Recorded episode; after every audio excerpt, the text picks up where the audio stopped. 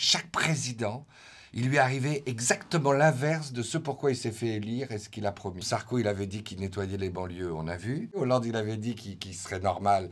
Ben, rien n'a été normal, absolument rien dans son quinquennat de sa vie privée à sa vie politique. Il y en a un qui nous fait en marche et qui nous confine trois ans et demi. C'est quand même c'est plus originaux, d'autres un peu plus. Ah ouais, non mais bon, t'inquiète pas, on va couper très vite.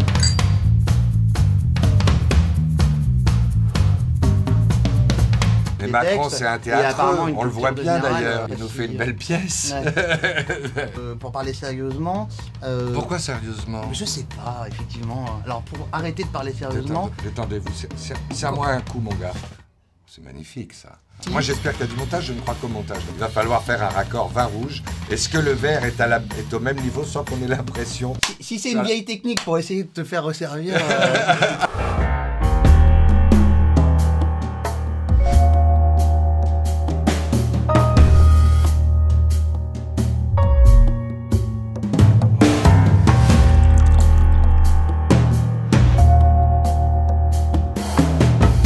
Bonjour à tous et bienvenue pour ce premier numéro de Un verre avec, un nouveau programme que nous lançons sur VA+. Le concept est assez simple, nous allons parler d'œnologie, de vin, de cépage, de terroir, de vignoble, de pinard. Avec des amateurs. Hein, avec des amateurs éclairés, mais aussi la discussion euh, glissera vers euh, l'actualité de notre invité. Et aujourd'hui, pour la première, nous sommes très heureux de recevoir Cyril Eldin, animateur, acteur, chroniqueur, euh, c'est plein de choses. Hein. Auteur aussi, d'une certaine manière. Ah, j'ai déjà écrit un livre. Voilà, il y a un moment. L'air de rien. Comme vous, mon cher. Et, Cyril, on est, on, est, on est très content de, de te recevoir euh, aujourd'hui parce que euh, voilà, tu es un, un, amateur de mots, parce que tu es aussi quelqu'un qui connaît très bien le théâtre classique, parce que tu connais la politique.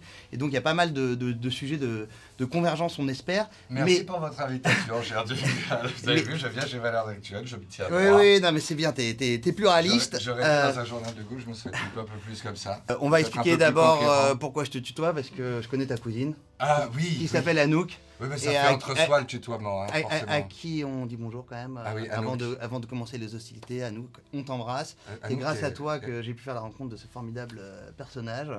Et que toi, tu, réciproquement, on s'adresse qu'à Anouk On peut s'adresser qu'à Anouk. Parce que on peut, faire un verre avec pour, nous faire boire, on pour peut, buzzer davantage. Avant de parler de cette bouteille de, de Hermitage, euh, quelques petites questions génériques sur le vin. Qu'est-ce que tu as l'habitude de boire euh, Quand est-ce que tu bois euh, À quel rythme? Je bois rarement, souvent en été. En été, j'aime bien le rosé parfois avec des glaçons. Je suis pas un grand connaisseur de vin, mais j'aime bien les Bourgognes, j'aime bien des vins frais. Souvent, moi, je suis dans l'Aquitaine aussi, alors il m'arrive avec une bonne viande de pouvoir fantasmer à Saint-Estèphe, à Margaux, des vins de ce style. Mais euh, là, j'avais envie de creuser Hermitage parce que ça me rappelle mon enfance. tu sais, dans le Rhône, j'étais du côté chez ma grand-mère, du côté de Toissé. Alors, euh, peut-être. Euh, tarde de le goûter. Petite hein. précision pour nos amis qui regardent ce programme.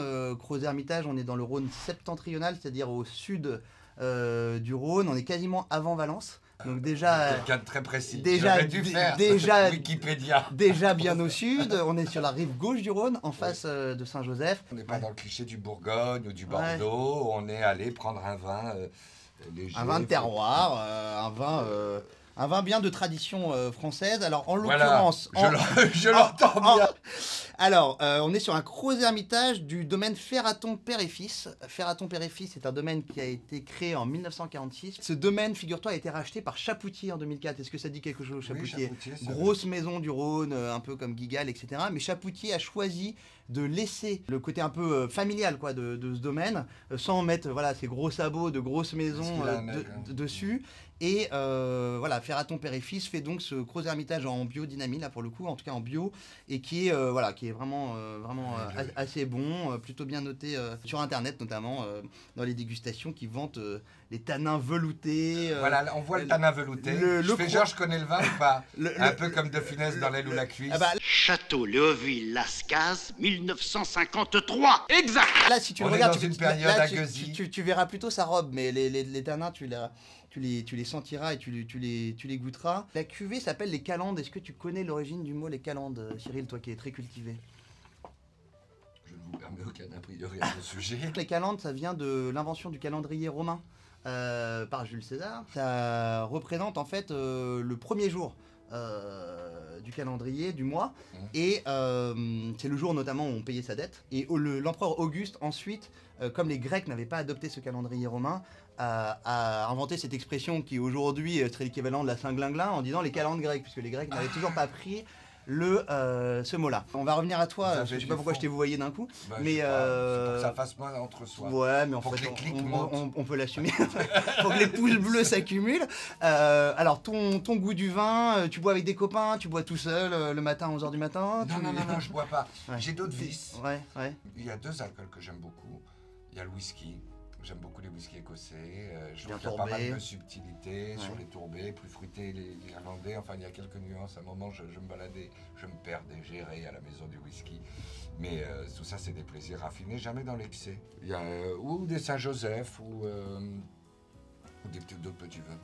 D'accord. Languedoc. Oui, voilà, Languedoc. Ou des pinots noirs. D'accord, mais t'es pas monomaniaque sur une région, sur un cépage, euh, sur une appellation. Euh.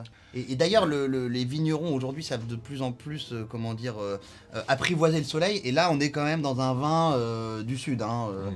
On est, je sais pas ce que tu ressens en, termes de dégustation, mais c'est charpenté, c'est pas, pas un vin fuyant. J'étais surpris quand même, de cette robe quand même assez foncée. Et qui, qui, Bah, tu sais, on est. On a du lourd.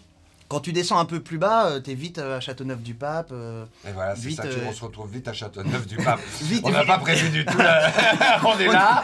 la seule vérité de, ce monde, c'est la mort. De, cette pandémie. Il faut choisir, mourir ou mentir. Est-ce que tu as déjà fait des folies avec le vin Est-ce que tu t'es déjà offert une bouteille un peu exceptionnelle Est-ce que tu es du genre à acheter une caisse à la naissance de tes enfants pour la faire vieillir Est-ce qu'il y a un petit côté fétichiste ou pas avec le vin?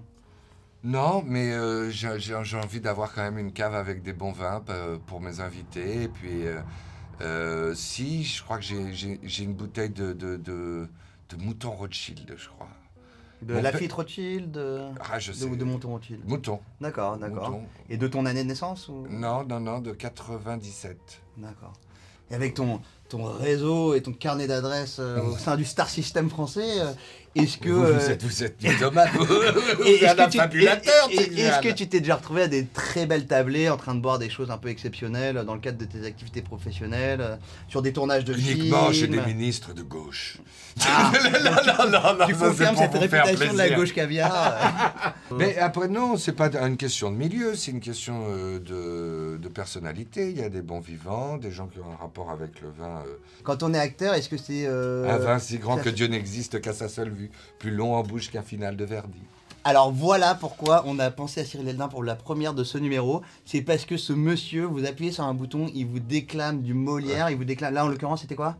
Euh, Là, c'est des proches. Des proches. où il raconte mon inculture. Euh, en tout cas, voilà, son amour de, pour, des classiques. Où il est tombé amoureux d'un Figeac 71 et il amène une femme euh, au restaurant. Et euh, il craque complètement, il est amoureux d'elle et pour la séduire, il sort un Figeac 71 et il décrit ce vin avec son, son, goût des mots, du verbe et du vin. Et il dit, elle a mis de l'eau dedans, je l'ai plus jamais aimé. Eh ben écoute, euh, j'ai imprimé un poème de Gérard de Nerval. Je sais pas si tu apprécies ce, poète. qui s'appelle Gaieté et qui, concernait, qui concerne pardon, euh, le vin. Petit picton de Mareuil, plus clairé qu'un vin d'Argenteuil, que ta saveur est souveraine. Les Romains ne t'ont pas compris lorsque l'habitant ancien, lorsque, habitant l'ancien Paris, ils te préféraient le Suresne. Ta liqueur rose, ô joli vin, semble faite du sang divin de quelques nymphes bocagères. Tu perles au bord désiré, vert, à côte colorée par les teintes de la fougère. C'est magnifique ça. Écoute, merci beaucoup. Est-ce que, euh, quand même, euh, pour parler sérieusement. Euh, Pourquoi sérieusement? Je sais pas, effectivement. Alors, pour arrêter de parler sérieusement. Détendez-vous, c'est à moi un coup, mon gars. Ça peut détendre. Est-ce que le verre de vin après la représentation est obligatoire? Mais pourquoi on cherche tout le temps des ah, règles? Pourquoi on veut toujours se, se, conditionner et, Déjà, moi j'avais fait une émission qui s'appelle La case en plus où je me demandais pourquoi on colle toujours des étiquettes. Il n'y a pas de règles. Je me souviens, par exemple, Brel disait euh, qu'il vomissait toujours avant de monter sur scène, tellement il avait le trac. Ah ouais, il passait devant les caméras, lui. Non, mais je crois qu'il jugule avec euh, la troisième caméra et où... ouverte. La fenêtre était restée ouverte, petit problème. Donc euh, voilà, Baudouin pour ceux qui euh, le connaissent. J'espère qu'il y a du montage, je ne crois qu'au montage dans la vie. Il va falloir faire un raccord vin rouge. Est-ce que le verre est, à la, est au même niveau sans qu'on ait l'impression Ouais, bah, si d'être une- servi? Alors, Si, si c'est une Voilà. vieille technique pour essayer de te faire resservir, euh, faire du théâtre et boire du vin, est-ce que c'est compatible ou pas? Non, oui, bien sûr que c'est compatible. Mais en fait, ce que je te disais, c'est qu'on colle toujours des étiquettes et on parle, je parle de conditionnement. On se sent jamais tous les jours. Pareil. Alors, je pense qu'il y a un jour où boire un verre de vin avant de jouer, ça peut faire du bien.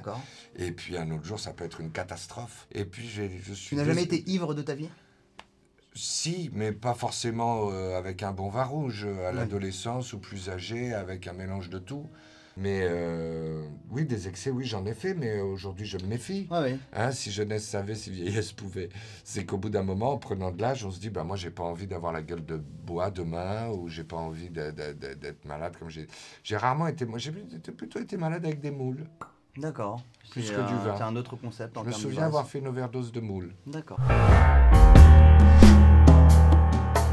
Alors, est-ce qu'on peut parler de ton actualité? Aujourd'hui, euh, cette Oui. émission est enregistrée le, le 31 mars et avant-hier, tu as inauguré, en tout cas, une nouvelle émission littéraire sur Canal+, qui s'appelle Caractère, Caractère, au pluriel d'ailleurs oui, au, Au pluriel, pluriel. parce qu'il y a aussi les caractères d'écriture. hein. Évidemment. Il y a aussi euh, l'émotion, les points de suspension, il y a tout ça dans les caractères. Aujourd'hui, mon souhait le plus cher, moi, c'est de, de rendre le livre accessible, plus populaire, et surtout à des gens qui ne lisent pas et à qui ça fait un bien fou. Et t'as l'impression que le mot littérature ou littéraire ferait peur euh Le mot littérature, souvent, il est un petit peu excluant parce que tout de suite, il y a le côté roman, il y a le Mm. côté intelligentsia, intellectuel, alors que dans le livre, il y a aussi la bande dessinée. il Oui, y mais a, alors euh, pardon, tout à l'heure tu nous accuses de pas assumer, etc. Mais si tu veux, la littérature, ça devrait être quelque chose d'universel, de populaire, dans ce cas, de, cas. de, de- de massif. C'est le cas, mais souvent, tu as des auteurs populaires euh, qui, avec le temps, sont repris par l'intelligentsia, mais qui, au départ, euh, euh, Ouais. écrivent pour, euh, pour tout le monde. Ils peuvent pas se piquer de littérature, c'est ça que tu veux dire. Mhm. En fait, tu te retrouves euh, d'ailleurs fidèle à,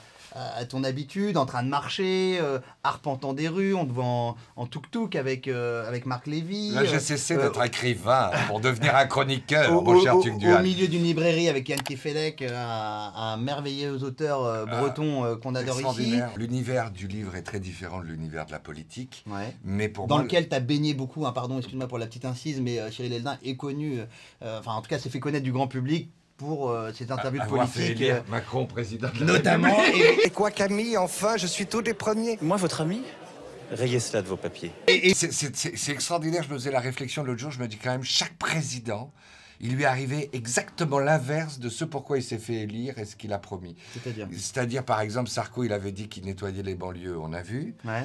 Euh, on a vu ce qui s'est passé. Hollande, il avait dit qu'il qu'il serait normal. Ben, rien n'a été normal, absolument rien dans son quinquennat de sa vie privée à sa vie politique. Et il y en a un qui nous fait en marche et qui nous confine trois ans et demi. C'est quand même, c'est- quand même extraordinaire, non? Cette émission, donc, elle n'est pas figée. Or, les- toutes les émissions littéraires depuis la nuit des temps, Hum. depuis que l'ORTF existe, étaient des émissions de plateau avec des gens autour d'une table basse ou d'un plateau et puis qui discutaient littérature ou livre. Si l'univers du livre ou de la politique est très différent, même si les politiques écrivent des, des- des- des livres, Mhm. euh, puisqu'il est plus posé, mon personnage est le même. Et celui que j'ai créé euh, un peu euh, avec, pendant des années avec la politique, c'est de la rendre accessible, d'être en mouvement et essayer de parler le plus simplement possible en posant des questions que tout le monde pose. Le- Le discours ambiant du monde actuel, quand je regarde la publicité de smartphone quelconque, c'est on n'arrête pas le progrès, on l'accélère. C'est aller de plus en plus vite et c'est un peu la chansonnette. Je t'en prie, encore une, une autre. Et avec le livre, on ralentit le rythme. Et comme je, on peut ralentir le rythme, avec, on n'arrête pas le progrès, mais on le ralentit. J'ai deux enfants, j'ai un de mes enfants qui est fan de Steve Jobs. Ouais. Et moi, ça fait. Ah bah écoute, c'est euh, le surnom de, de notre ami qui est en régie, il s'appelle Armel, mais on l'appelle Armel Jobs. Que, euh, Ouais, il est- on, sait, il- on sait pas si parce qu'il a l'ego de Steve Jobs, si- s'il a les compétences techniques. Et pendant des, pendant des, des, des- des années, à un moment, j'ai essayé de l'envoyer sur des livres, d'abord classiques, du Voltaire, euh, d'autres un peu plus originaux, au- d'autres un peu plus.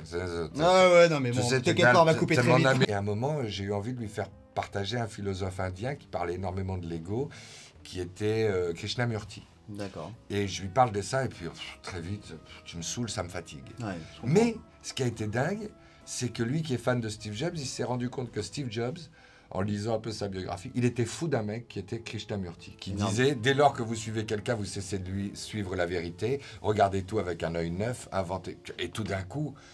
Et donc, à travers cette émission, j'essaye d'éveiller le plus de curiosité possible. Là, sur la deuxième émission, on parle. Euh, on a commencé à enregistrer, on est sur le désir. Hmm. J'ai rencontré Arthur H, j'ai rencontré Belinda Cannon. Elle sera diffusée donc à la fin du mois d'avril Elle sera diffusée à la fin du mois d'avril. En gros, tu veux pas que ça soit une émission élitiste, tu veux que, contrairement à l'habitude de ce qu'on a l'habitude de voir euh, en radio, à la télé ou dans la presse écrite sur la culture, que ce soit le plus euh, grand public possible et, euh, bah et, de susciter, quoi, entre guillemets. Une des plus belles phrases, je crois que c'est dans le voyage au bout de la nuit, que j'aime, qui dit euh, On ne sait rien de la véritable histoire des hommes, c'est les sous-entendus, la transparence, la dentelle du temps, comme on dit. C'est ça que moi je cherche chez les écrivains, les sous-entendus, la dentelle du temps. J'ai eu la chance de, de, lire ton livre et de le parcourir. Ah non, non, non. et, sans flatterie aucune, je trouve que c'est un, fil que tu essayes de suivre aussi dans l'écriture. Donc la vérité sur Mister Fillon, hein, euh, sur Google, la FNAC, tout ça, vous pouvez trouver quand tu interviewais des politiques, il t'a été reproché de les rendre sympathiques. Il t'a été reproché de parler à Marine Le Pen comme à d'autres euh, hommes politiques. Je lui avais dit, eh ben, j'ai appris à vous connaître dans le temps, vous n'êtes pas raciste. Ah ben enfin, vous avez compris, vous n'êtes pas euh, antisémite. Ah ben non. Euh, et, puis, et puis encore moins homophobe. Non, ben, je lui dis, mais qu'est-ce que vous faites au Front National? Partez. et puis elle a ri. Qu'est-ce que merde, elle a ri. Elle s'est rendue sympathique. On ne lui posait pas, oh, je suis l'homme qui l'a rendue sympathique. Si on écoute juste la question, elle n'est pas sympa, la question. Elle la met mal à l'aise. Marine Le Pen sera interviewée demain dans le studio. Alors, non pas avec une bouteille de vin mais dans le cadre d'un autre grand entretien. C'est euh, dommage parce que je suis sûr qu'elle aurait apprécié. Pour VA+, nos, nos commandes, mais elle, vient à 14h, donc c'est quand même un peu moins l'heure de l'apéro. Je pense qu'elle peut apprécier même avant. T'as quand même déjà dîné dans ta vie avec Emmanuel Macron. Oui. T'as dîné avec qui d'autre en politique? J'ai dîné avec. Le, le, dîner hein, pour un journaliste politique, c'est quand même le bon test. C'est-à-dire que tout le monde voit des hommes politiques ou des femmes politiques en journée, mais quand on passe le cap du dîner, c'est. Voilà. J'ai passé des bons moments avec des gens de droite, de gauche, en fonction des périodes. Euh, parce que sur 10 ans, euh, j'ai eu de la complicité avec beaucoup à un moment donné. Et raconte-nous un peu le Macron, parce que Macron, on te voyait à l'écran euh, déclamant des, des, Alexandrins. Il a quand même déjà une agilité intellectuelle qui lui permet de restituer des, Mais Macron, c'est un théâtre, on le voit bien d'ailleurs. il nous fait une belle pièce, avec des mots, il y a des entractes. Mais je crois que c'est son rêve, le métier d'acteur. Mais je les ai croisés un moment parce qu'ils avaient le goût de la langue et souvent dans mes chroniques, euh, le goût de la langue, le goût de la langue française. non, mais avec le vin, c'est plus. T'inquiète pas, les, les gens peut-être regardent ça à 8h du matin, donc euh, eux, ils, ils ont l'esprit euh, moins embué que le nôtre, mais... Oh non, moi, il n'est pas embué du tout. D'accord. Je, suis très clair. Lui, il était très poésie, je crois. Il m'a dit beaucoup de Baudelaire ou... Tu aimais Césaire, il est aussi, et puis il a écrit des pièces. Et puis là, il en écrit une autre. Ouais. Alors, tu fais partie de ces gens. C'est pas la euh, plus drôle, peut-être.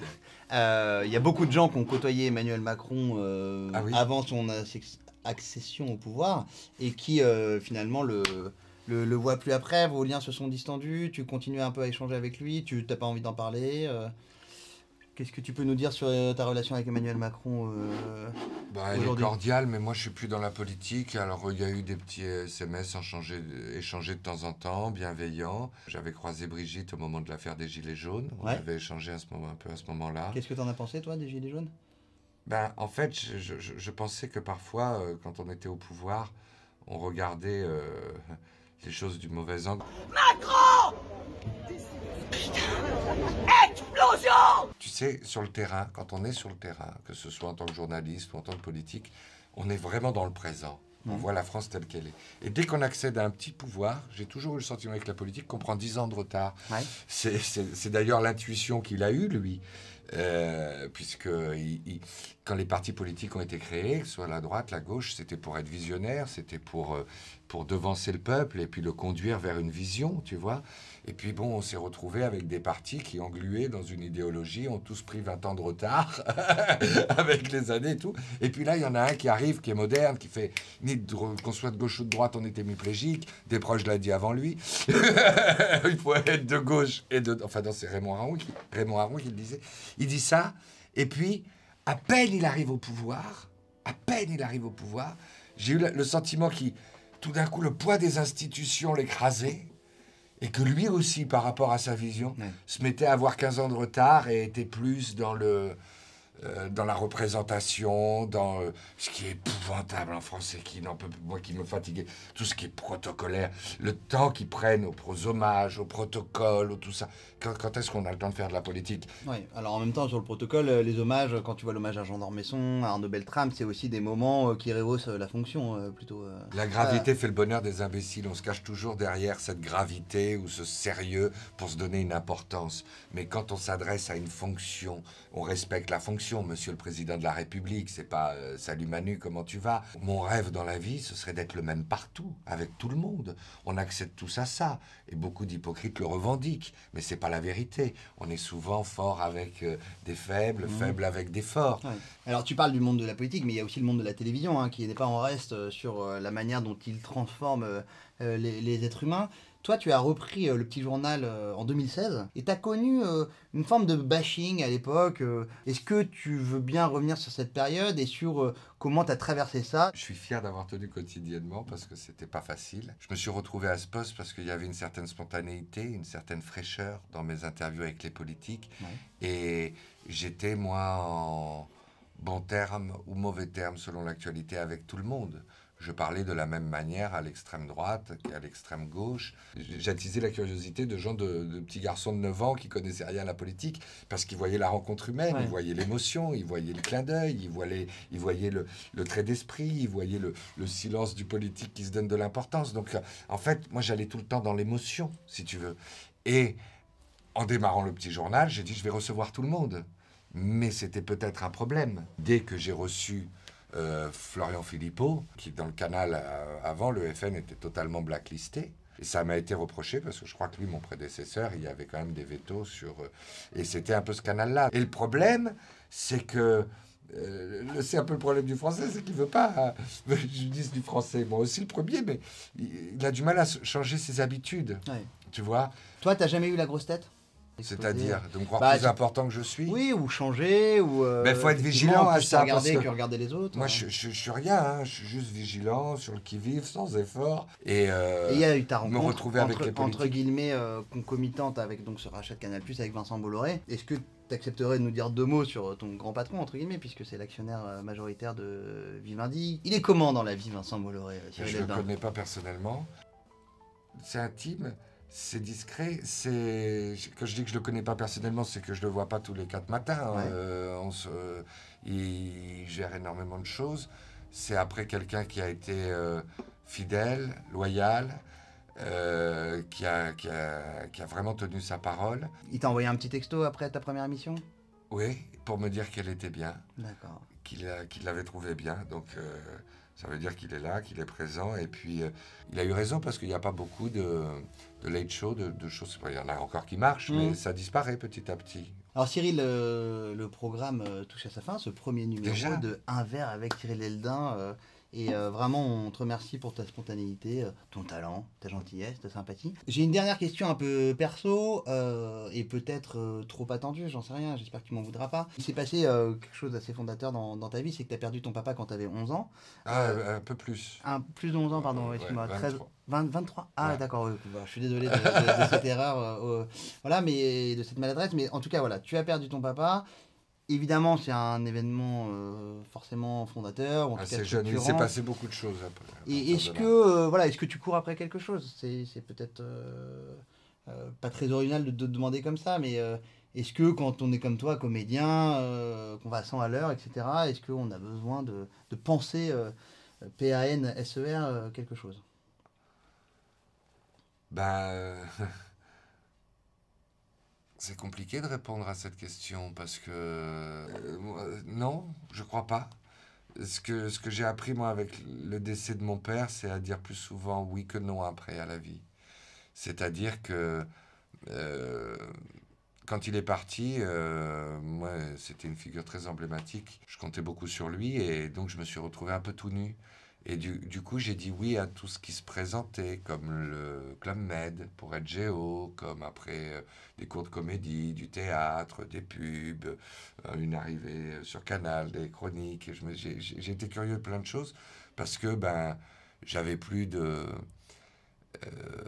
de soutien ou de quoi me rassurer ou, même d'attente d'héritage. Ou tu vois, j'avais, j'avais pas de. On va me rassurer. Je me suis retrouvé tout nu face à la vie à ce moment-là. Et là, quand on dit oui, il se passe plein de choses extraordinaires. Quand même, c'est. J'ai tendance à penser qu'on n'a qu'une vie, donc il faut en profiter à fond.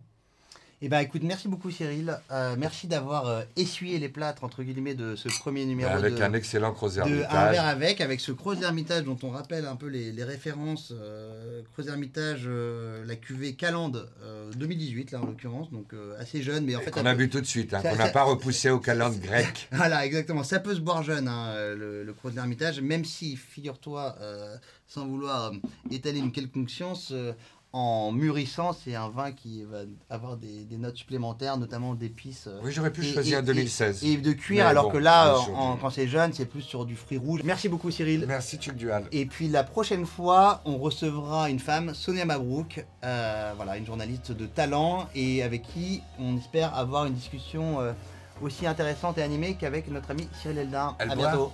Oui, oui, elle, aime le vin. c'est une femme de goût. Voilà. À bientôt. Merci beaucoup.